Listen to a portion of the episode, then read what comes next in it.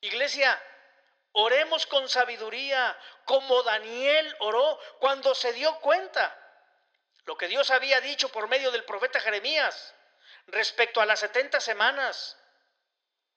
Dios busca gente entendida en los tiempos bíblicos.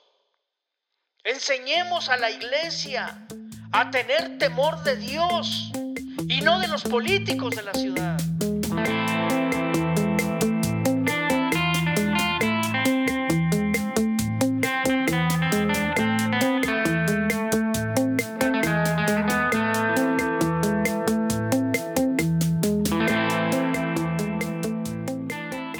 Hola a todos, bienvenidos a Megafon, gritando la palabra de Dios.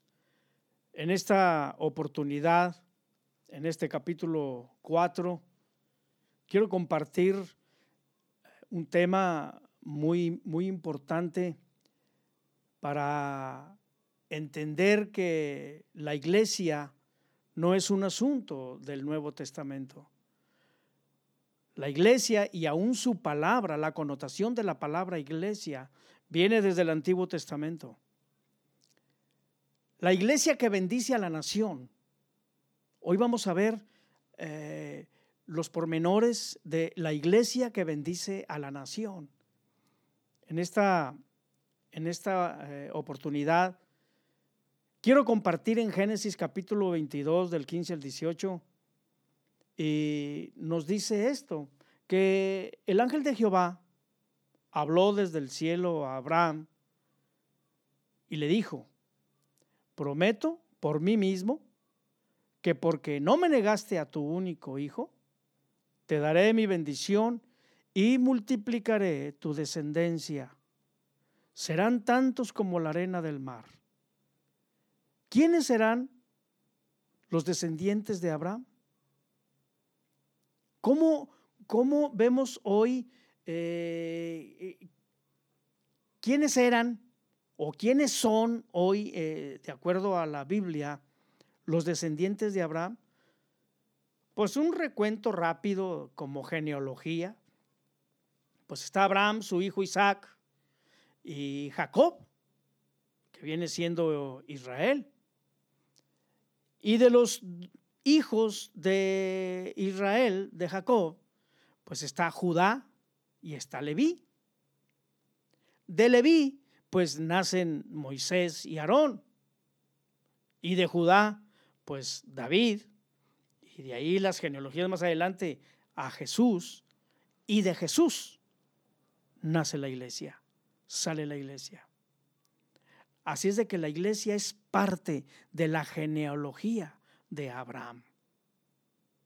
Todos los integrantes de la iglesia de Jesucristo somos hijos de Abraham por adopción. Somos los creyentes en Cristo. Dios le dice a Abraham, ellos se apoderarán de las ciudades de sus enemigos. Es una, es una promesa que Dios le, le hizo a Abraham. Ellos se van a apoderar de las ciudades de sus enemigos. Con el pueblo de Israel, esto se cumplió cuando ellos tomaron la tierra de Canaán y todas sus ciudades.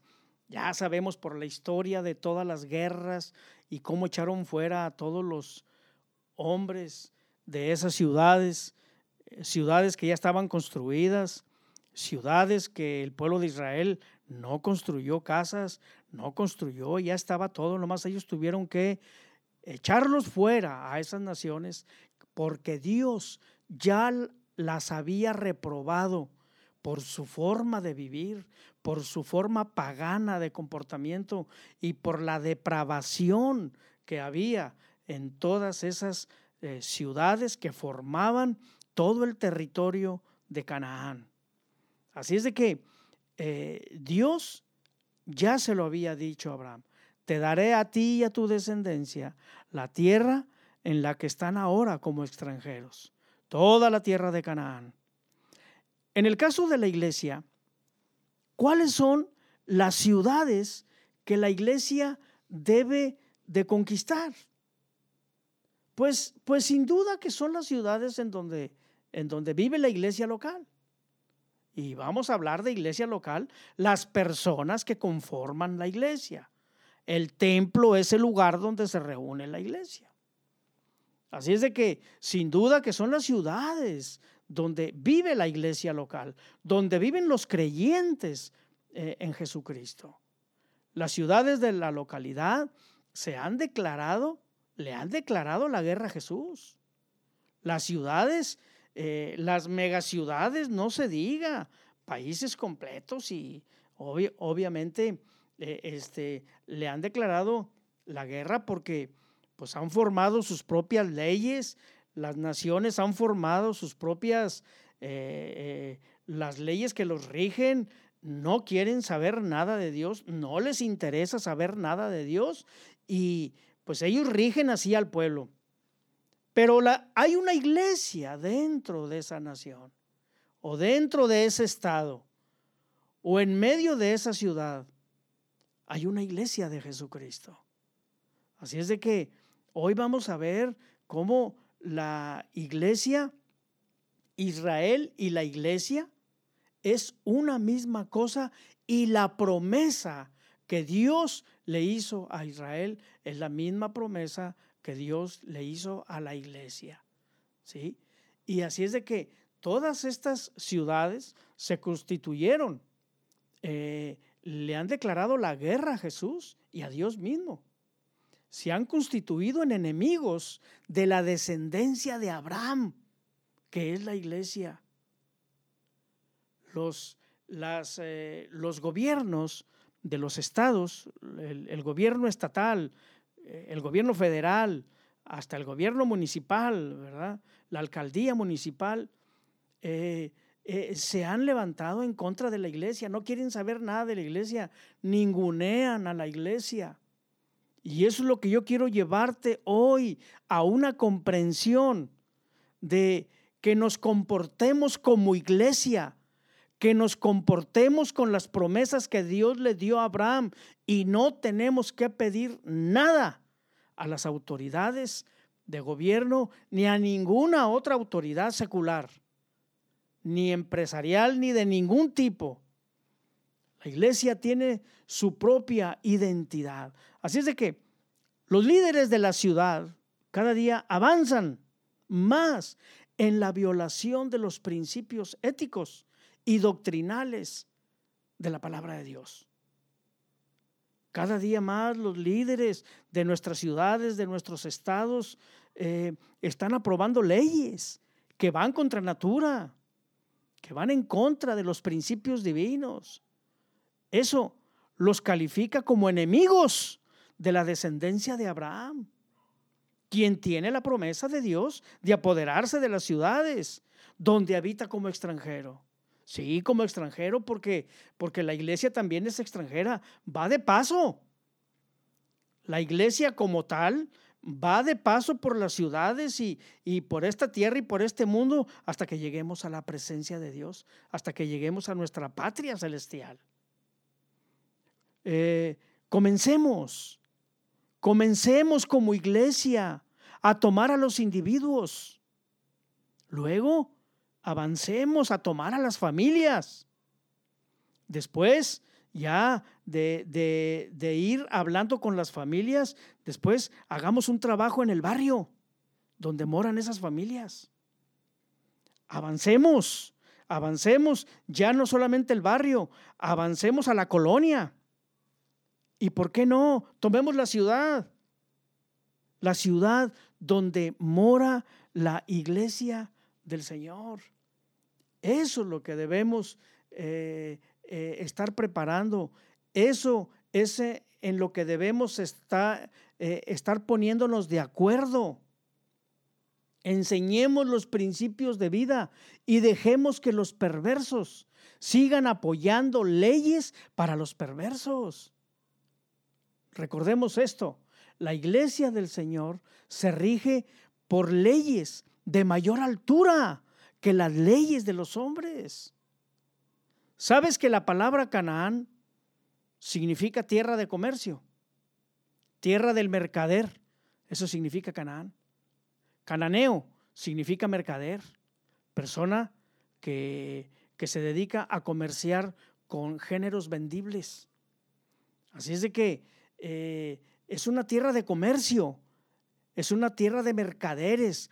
El Canaán, las ciudades eh, en donde mora la iglesia, ¿sí? se dedican al comercio y, el comercio todo fraudulento, el comercio todo, todo con medidas y con pesas y balanzas injustas, y, pero eso es lo normal de Canaán.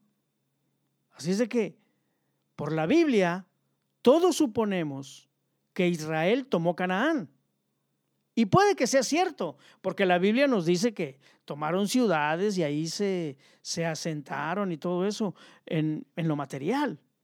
Pero déjame decirte una cosa, si leemos bien en lo espiritual, eh, Dios piensa distinto. Israel no tomó Canaán, Canaán tomó a Israel. ¿Por qué? Porque después los profetas, hablando de Judá y hablando de Israel, ya eh, el Señor, o sea, Jehová de los ejércitos, les dice a sus profetas que le digan a Israel, Ustedes han construido santuarios sobre las colinas. Inclusive, hasta había hombres en el país que se consagraban a la prostitución ritual e hicieron conforme a todas las prácticas abominables de las naciones que Jehová había echado de delante de los hijos de Israel. Primera de Reyes 14, 23 y 24 les están reclamando cómo Israel ahora hacía todo lo que hacían las ciudades de Canaán. Las naciones que se mencionan aquí eran cananeas. En toda, en toda esta forma, cananeo, en, esta forma de palabra, cananeo, llegó a ser sinónimo de toda suerte de perversión moral y religiosa. Así es de que no nos sorprenda que así como Israel fue y eh, como entre comillas conquistó Canaán, sí, conquistó la tierra, ganó muchas guerras, echó fuera a todos los habitantes de esas regiones, pero, pero en, lo, en lo moral y en lo religioso, Canaán no se fue. Israel cayó bajo, bajo la depravación y la idolatría, los lugares altos, la adoración a Baal y a Cera, lo mismo que hacían las región, las, la gente, la gente que ellos habían expulsado, esas naciones. Esto es lo que enfrenta la iglesia local. Estamos en medio de una conducta cananea por parte de las autoridades seculares, autoridades Mm, de gobierno, autoridades mm, deportivas, autoridades eh, empresariales, autoridades sindicales, autoridades eh, del sector salud, encontramos, encontramos conducta cananea. La iglesia, nosotros tenemos que aprender a vivir en medio de esta conducta.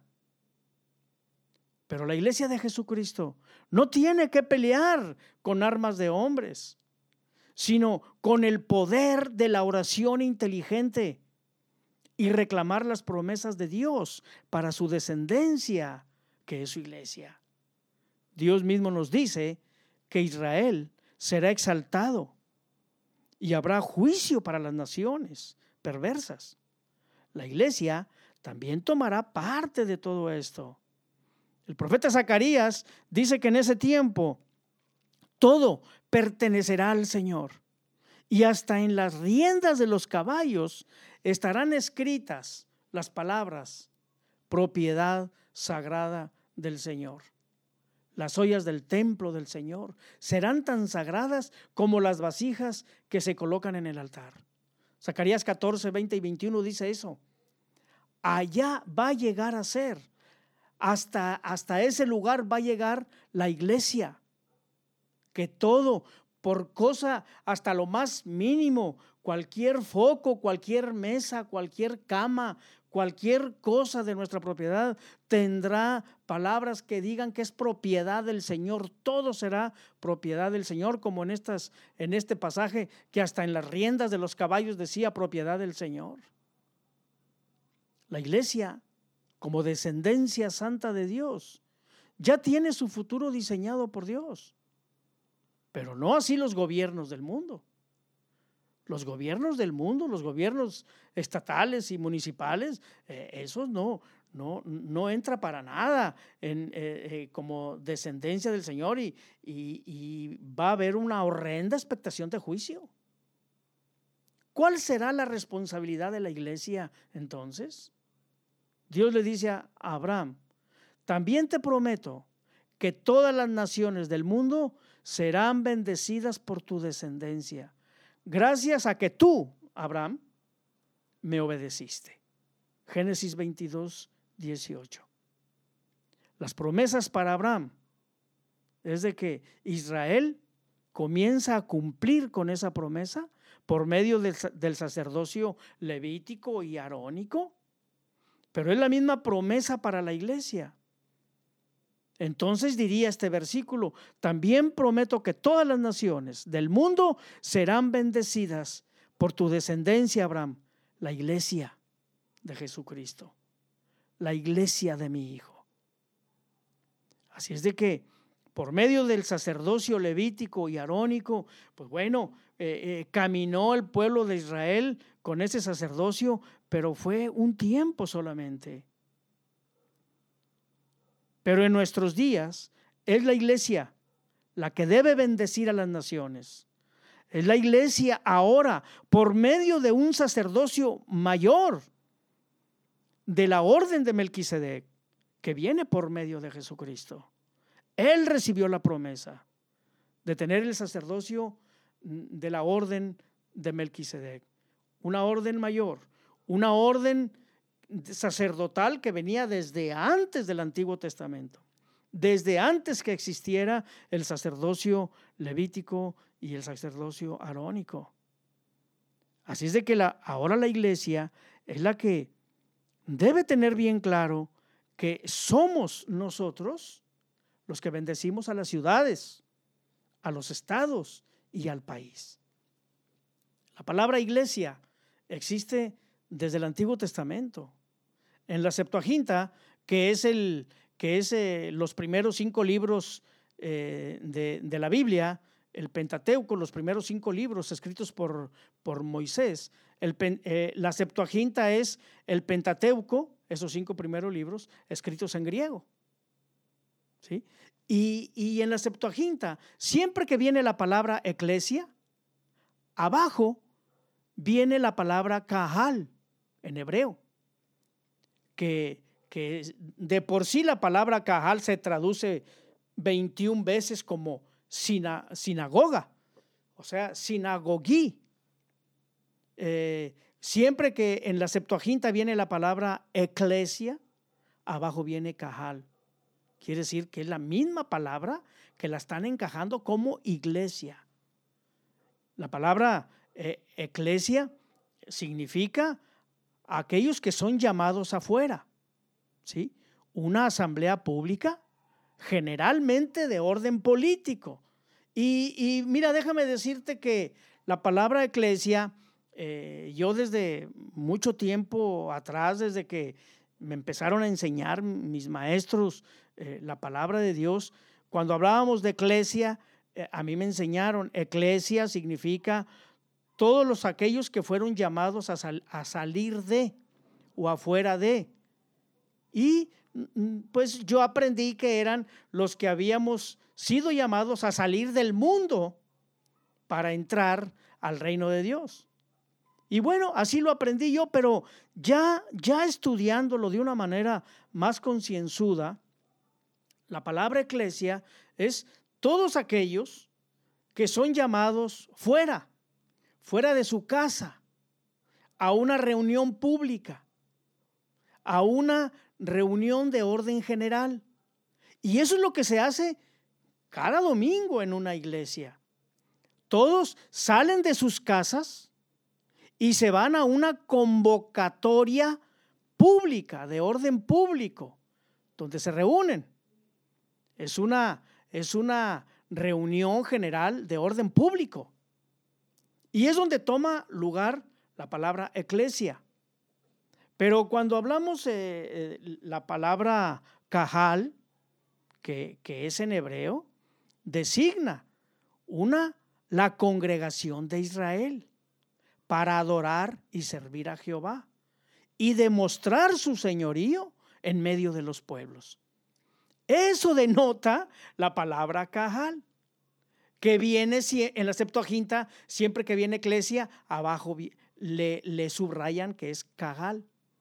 Así es de que, aunque la palabra eclesia eh, de ekaleo en griego es llamar fuera, ¿sí? Llamar fuera de tu casa porque te convocan a una reunión pública y que normalmente era de orden político, Cajal, Cajal en hebreo, ya es una congregación de Israel para adorar y servir a Jehová.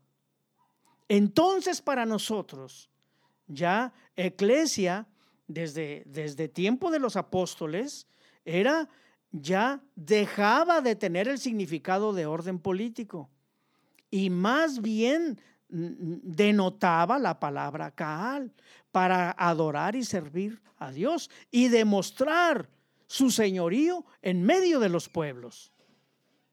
Y eso lo, podemos ver en Números 17, Deuteronomio 31, 30, Primera de Reyes 8, 14, Primera de Crónicas 13 del 2 al 4, el Salmo 22, 22, Hechos 7, 38. Eh, es la misma misión de la iglesia hoy día. Vemos a Israel como como una comunidad cultural, ¿sí? la que fue llamada por parte de Dios, ese cajal, ¿sí? llamada a una convocatoria, de donde también se desprende la palabra eclesia, que es convocación.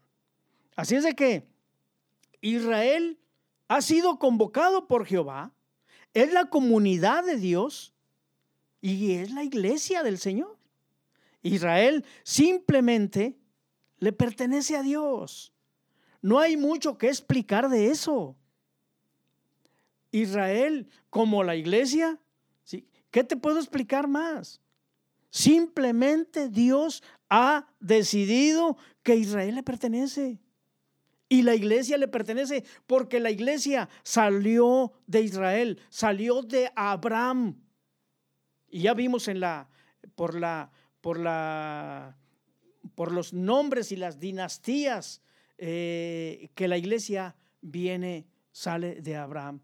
A Israel se le aplica de manera especial los tres verbos característicos del, del, que los creó. ¿Sí? Solamente a Israel se le aplican eh, esos tres verbos. Israel fue creado por el Señor.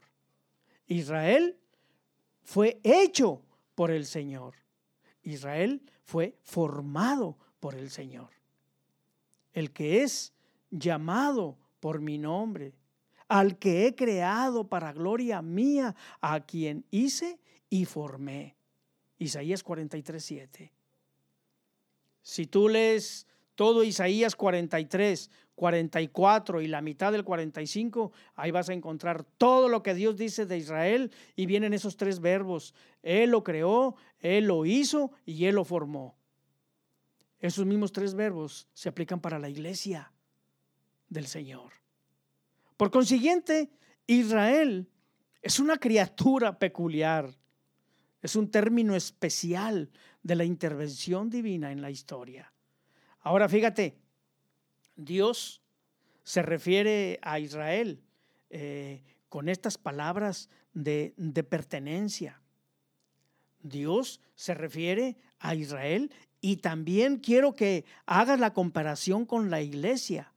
Dios se refiere a Israel, pero también se refiere a la iglesia de esta manera. Israel es la vid de su Dios. Salmo 80, 9 al 16. Israel es su viña. Isaías 5 del 1 al 7. las primicias de su cosecha. Jeremías 2.3. Dios se refiere a Israel como su rebaño. Salmo 25.7. Su siervo. Levítico 25.42. Su hijo. Éxodo 4.22. Su esposa. Isaías 51. Dios se refiere a Israel como su esposa. Eh, así es de que de esta, de esta manera, pues eh, nosotros eh, o ustedes afirman que por, que por caprichoso, ¿sí? se dice, más bien, esto está un poco enredado. Déjame, déjame despejarlo bien.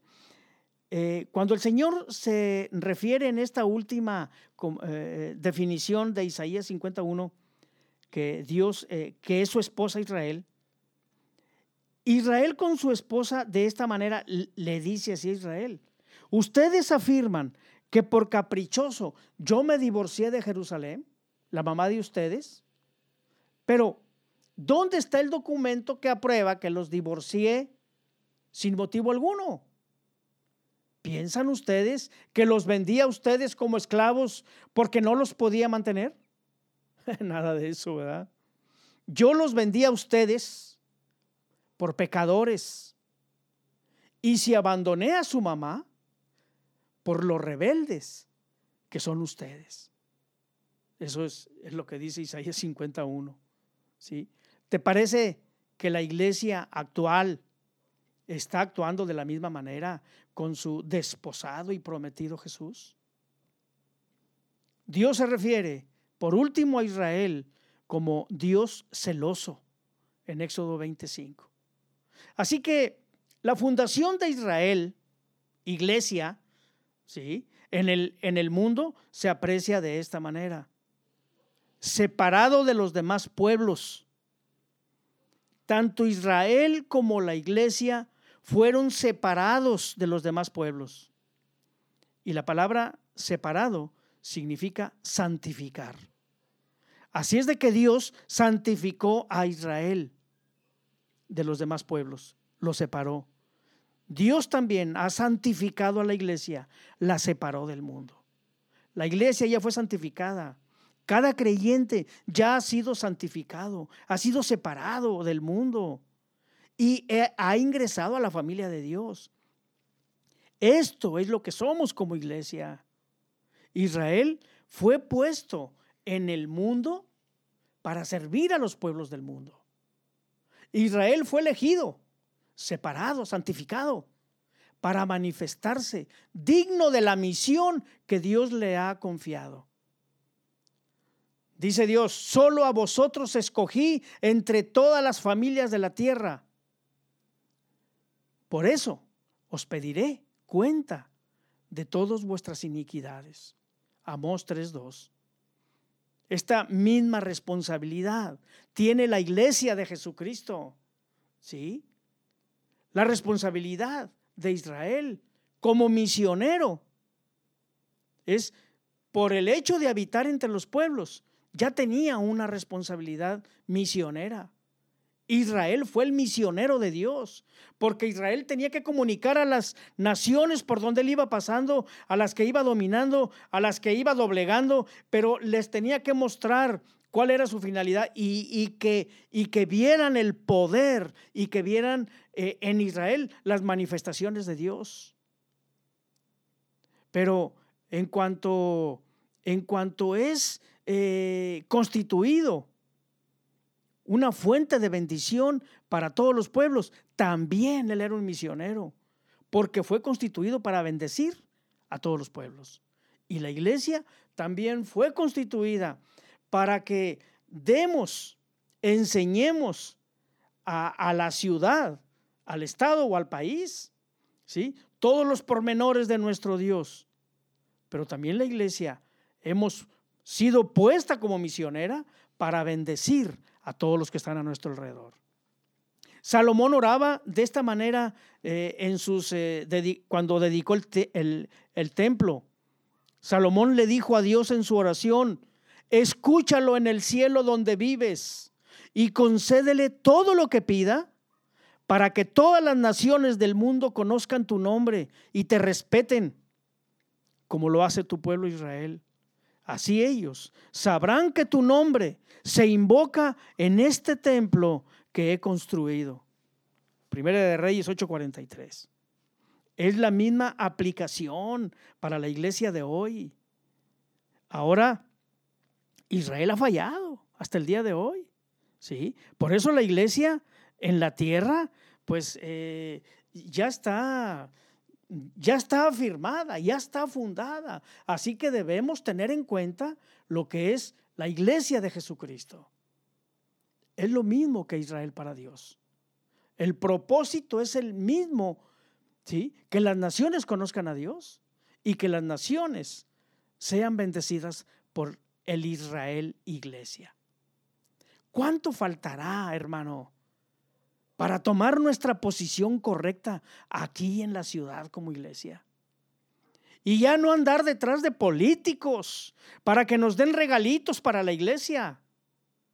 Y ya no andar llevando escritos al Congreso para que se revoquen propuestas de ley para beneficiar a los perversos.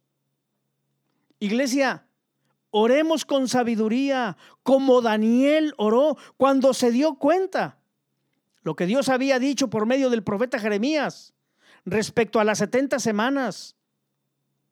Dios busca gente entendida en los tiempos bíblicos. Enseñemos a la iglesia a tener temor de Dios y no de los políticos de la ciudad. Por, por las malas decisiones por esas malas decisiones que se han tomado. La iglesia debe tomar su posición de autoridad y para, y para hacerlo es dejar de hacer lo que estamos haciendo hasta ahorita. ¿Qué es lo que estamos haciendo? Pues lo vuelvo a repetir una vez más. Hay pastores que no tienen el llamado correcto. Yo sé que lo están haciendo con todo su corazón, pero no han sido llamados. Toda forma de adulterio en la iglesia y en el liderazgo. Si le escarbamos, vamos a encontrar adulterio, indisciplinas en los grupos de alabanza, el no corregir errores en los grupos de jóvenes nos hemos dado cuenta que muchas jovencitas han salido embarazadas.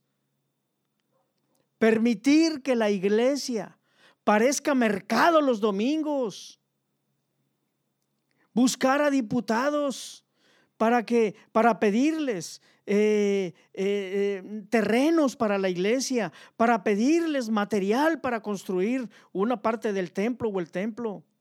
Ventas de todo tipo entre hermanos en la iglesia catálogos de productos que se, que se ven que pasan entre las hermanas.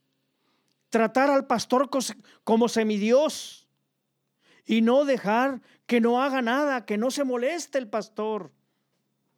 Y muchas conductas más en las que la iglesia está fallando.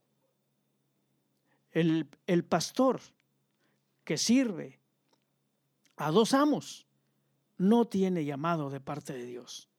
Lo dice la Biblia, no lo digo yo.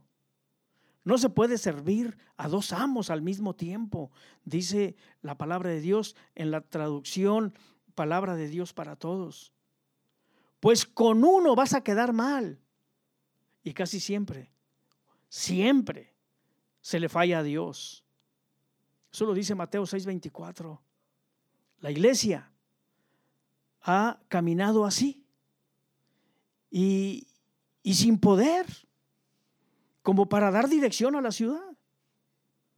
Hermanos, amados, consiervos, ministros, cambiemos nuestra manera de pensar como iglesia, arrepintámonos de estas conductas.